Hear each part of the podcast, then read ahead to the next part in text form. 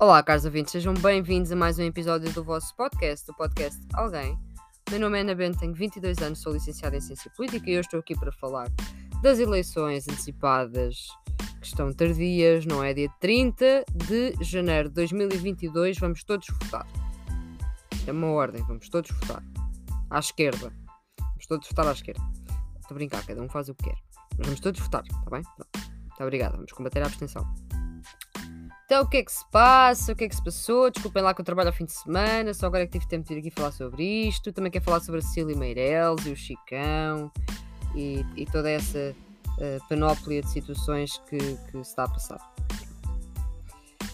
Então, Marcelo Rebelo de Souza, Presidente da República, não é? Um, escolhe a data de 30 de janeiro para as eleições antecipadas. 30 de janeiro de 2022, eleições legislativas. O PS diz que compreende e respeita. Compreende e respeita. Um, e adiantam também que não haverá um vazio de poder. E, e estão aqui a dar chachos porque uh, a maior parte da malta a culpá-los a eles pelo chumbo do orçamento, como é óbvio. Pronto. E a malta que não está contente com eleições antecipadas está a culpar quem? Pronto, exatamente, está a culpar o PS. Não é? Claro que o PS diz sim senhora, claro que nós concordamos aqui, pronto, a gente concorda, também vocês deveriam dizer o quê? Socialistas, se é que eu vos posso chamar isso. Desculpem. Ok. Uh, o PCP considera a data incompreensivelmente tardia. E dizem que hum, dá a sensação que a data está a ser condicionada por causa de candidaturas a lideranças partidárias. No caso do CDS, uh, ah, pelo menos quando eu, quando eu fui verificar isto, que foi na sexta-feira, o CDS não. Eles disseram que iam manter o líder, o Chicão.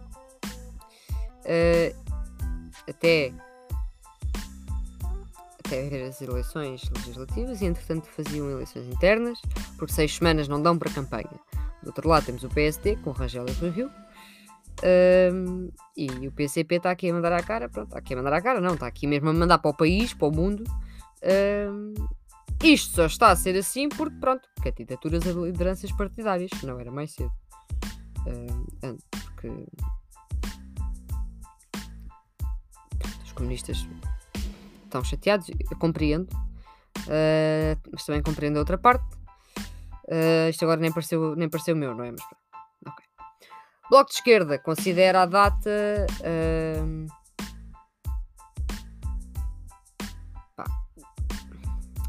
eles dizem que as legislativas. Eu sou bloquista, atenção, não, não. Tem que ter aqui cuidado. Estou a brincar, eu falo aqui abertamente uh, e tento não ir para, para o meu lado, para, para, a minha opção política, um, porque acho que faz parte do podcast. O Bloco de Esquerda insiste que as legislativas antecipadas não eram uma inevitabilidade e que este não era o desejo do partido, mas defendem que, e passo a citar, nenhum democrata pode ter medo de eleições, recusando uma guerra política em torno da data escolhida. O Chega considera a data aceitável, o Chega está tá no céu. A Iniciativa Liberal vê o calendário como correto e razoável. Um, o PAN faz uma afirmação pá, que é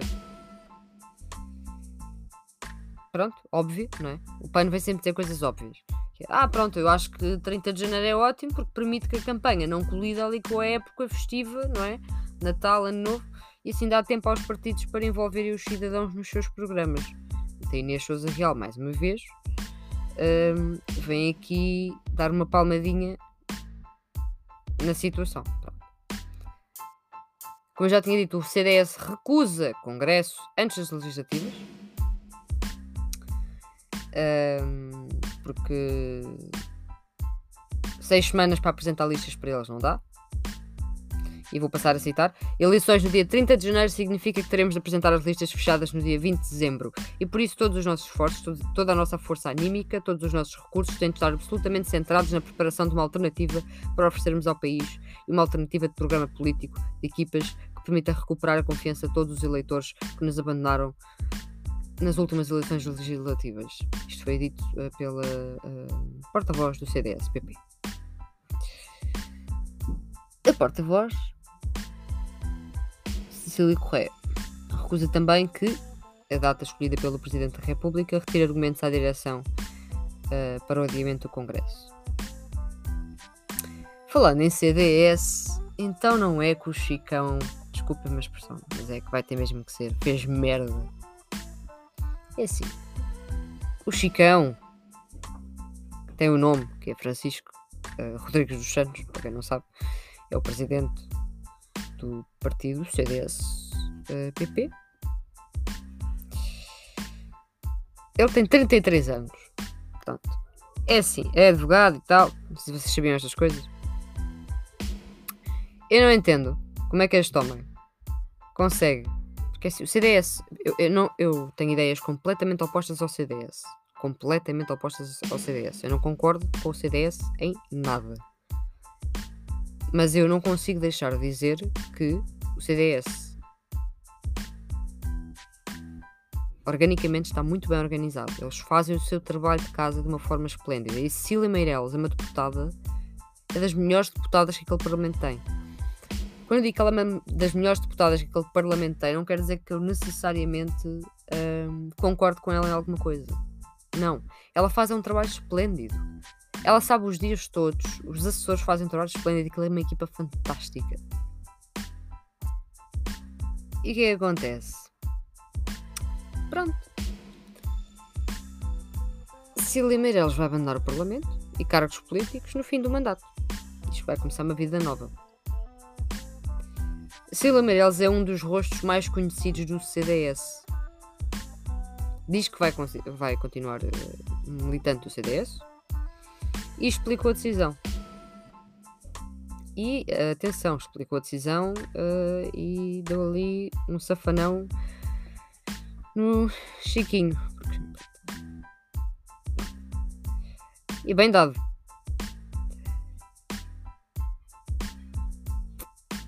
A novidade foi dada em declarações à TSF e ilustra o momento conturbado que o CDS está a viver. Uh, a deputada disse mesmo que esta é a única decisão possível, dada a situação no CDS. Mas a deputada foi mais longe e refere que. Uh, refere, desculpem. Declarações que o presidente do partido, o Chicão, fez no Conselho Nacional, a que terão sido uma gota d'água para o que ela para ela e para a democracia cristã. E passo a citar. O presidente dirigiu-se a um grupo de pessoas que também faço parte. Estou, estou a citar Cecília Meirelles. O presidente dirigiu-se a um grupo de pessoas de que também faço parte, dizendo que fazíamos terrorismo político, que passávamos a nossa vida a defender uma coisa e a fazer outra, e que toda esta confusão era por causa dos lugares de deputados. Isto são coisas graves de se ouvir e que não podem passar em branco. Ela explicou isto à TSF. Feita a explicação, ela considerou que é sua obrigação. Ela é o rosto da área das finanças do CDS no Parlamento, eleita por quatro legislaturas consecutivas. Eh, ela acha que é impossível ter condições para voltar a ser candidata no CDS ou pelo CDS a qualquer cargo.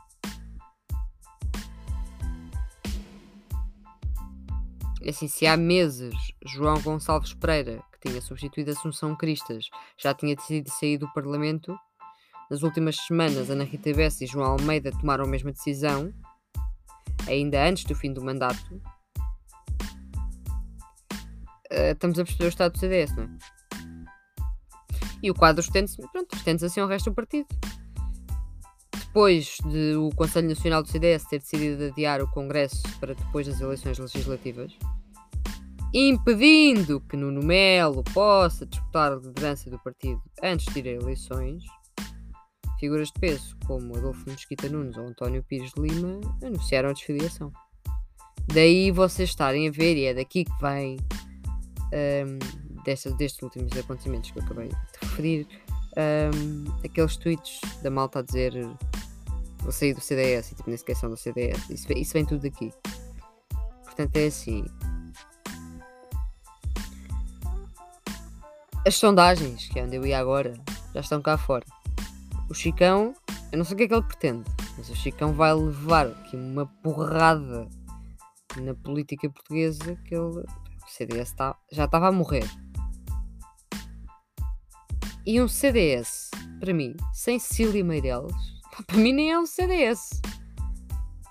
E para mim o CDS já era o que era. Pronto. Acho, acho que o Chicão. O Chicão. Uh, não sei se ele está a dormir bem à noite, mas eu não dormia bem à noite se a Cecília Meirelles dissesse: pá, eu não me candidato a mais nenhum cargo dentro do CDS porque este senhor disse A, B e C. Quanto às sondagens. Sondagens. Sondagens, dia 5. Sexta-feira. O PS está à frente nas intenções de voto. Portanto, se as eleições fossem agora, os socialistas ganhariam, mas sem maioria absoluta o PS. Alguns uh, socialistas sonham com a maioria absoluta, não vai acontecer. Desculpem lá. Esta é uma sondagem, os dados que eu vos vou dar agora é uma sondagem da Universidade Católica para a RTP, para o público, que mostra que o PS tem uma vantagem sobre o PSD de 9 pontos percentuais. Portanto, o PS tem 39% mais do que obteve nas últimas eleições há dois anos. O PSD também sobe em relação a 2019, tem agora 30%. O Bloco de Esquerda continua como terceira força política, mas desce para 7%. Estávamos nos 9%.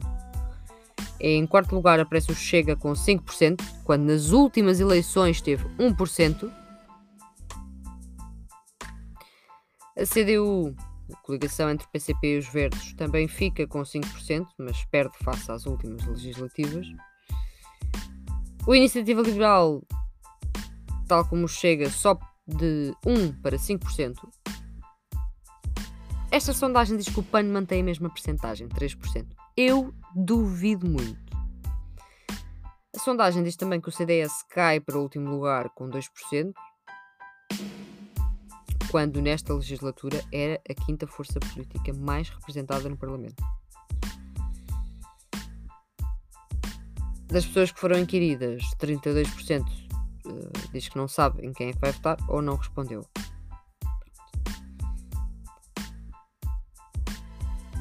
Eu não consigo. Portanto, lembram-se de vos dizer uh, no episódio em que eu falei sobre o facto de André Ventura ter entrado no Parlamento. Portanto, um episódio já antigo, não é? 2019. Eu disse-vos, agora ele é um, não sei mais. E claro que quando entrarem mais, vai-se perceber como se perceberam nas autárquicas, que eles não têm qualquer tipo de capacidade de fazer política. E aí sim vai haver descredibilização do partido. Isto é a minha opinião. Mas o Chega e a Iniciativa Liberal vão ganhar muito com estas eleições antecipadas.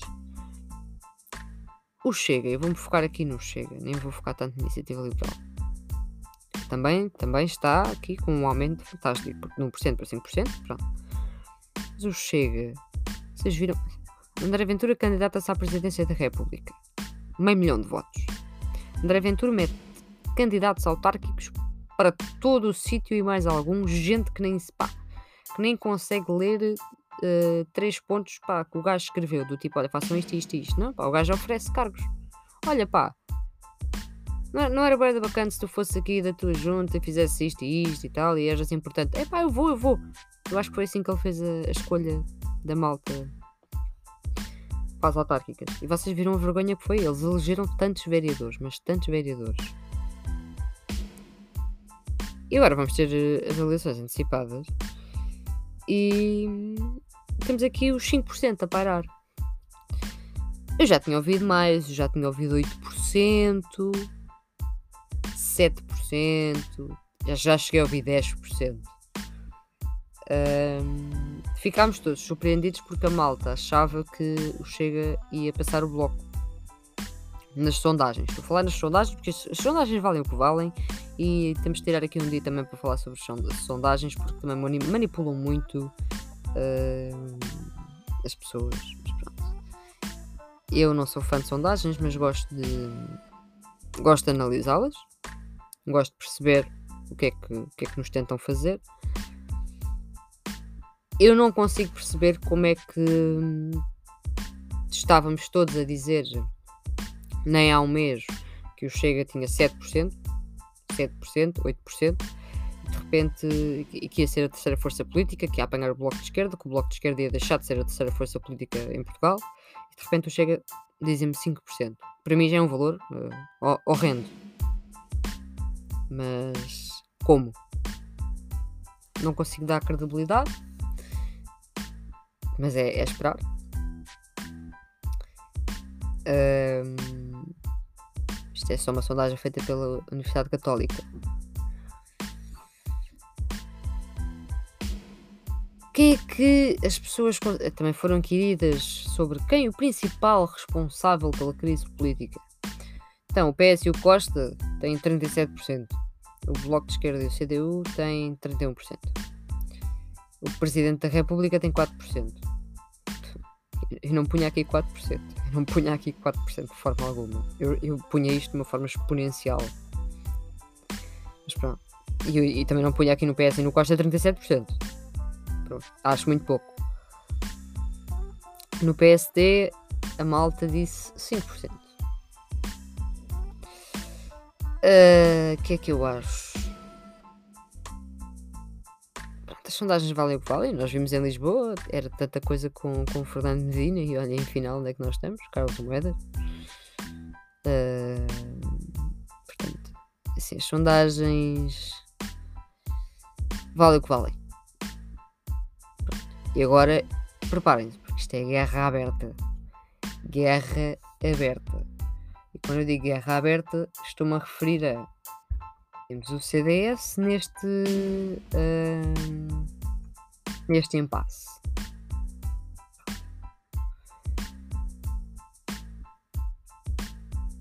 Que. que pronto. Que isto, isto. Vai dar. CDS vai morrer, não é? Já estava morto mas vai continuar a arrastar-se. Estava a rastejar, vá, não estava morto, estava a rastejar. Agora vai, vai morrer mesmo, uma vez por todas. Vai ser residual.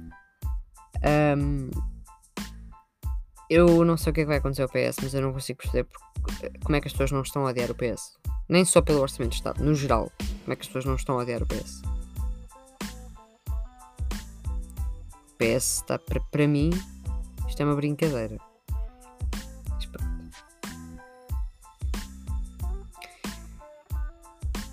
Depois temos aqui a situação do PSD, Paulo Rangel, com o Rui Rio, não é verdade? Uh, vamos lá ver então o que é que se vai passar. Digam-me vocês, laranjinhas. Uh, a meu ver, bem, fiz aqui a minha análise, dei-vos aqui o panorama. Dia 30 de janeiro, vamos todos votar com consciência, se faz favor. Vamos ler programas eleitorais vamos tentar focar na campanha, mas a campanha vai, esta, esta campanha vai ser a bombar de uma maneira ridícula. Isto vai ser uma guerrilha coquetéis molotov tipo às 8 da manhã. É, é, é, a frase que eu tenho para definir esta campanha uh, para as legislativas. Isto vai ser intenso. E e vamos lá ver o resto também, não é? Vamos lá ver o resto. Porque está muita coisa em jogo. Está muita coisa em jogo. Também gostava aqui de falar do aumento de preços, mas sinto que os preços das coisas vão aumentar, porque naturalmente, como o preço dos combustíveis aumentou e como estamos num período assim um bocadinho tipo, em que a pandemia suavizou de alguma forma, não se foi embora, parem de ser trouxas e acharem que se foi embora, não foi embora, ok? Um, eu gostava de falar sobre isso, mas vou deixar isso para outro episódio. Eu gostava de agradecer porque vocês ouviram-me a ler os textos. Vocês ouviram-me a ler os meus textos. e parece que gostaram, pelos números de reproduções dos episódios, parece que gostaram bastante. Portanto, digam-me qual é o vosso favorito, o que é que puxou por vocês, também escrevem ou não. Se quiserem partilhar um texto, estejam à vontade, vocês têm as minhas redes sociais, está tudo no Linktree. Vou encerrar aqui este episódio e deixo-vos deixo com a questão, se quiserem partilhar. Se as eleições fossem hoje, vocês já tivessem votado, imaginemos, porque são 10h52. Não, desculpa, são 8h52. Parece mesmo que eu fui trabalhar hoje, estou toda cansada. Uh, e pronto, nesta hora as urnas estariam fechadas. Em quem é que vocês teriam votado? Se as eleições tivessem sido boas. Deixo-vos com esta questão, caros ouvintes. Muito obrigado.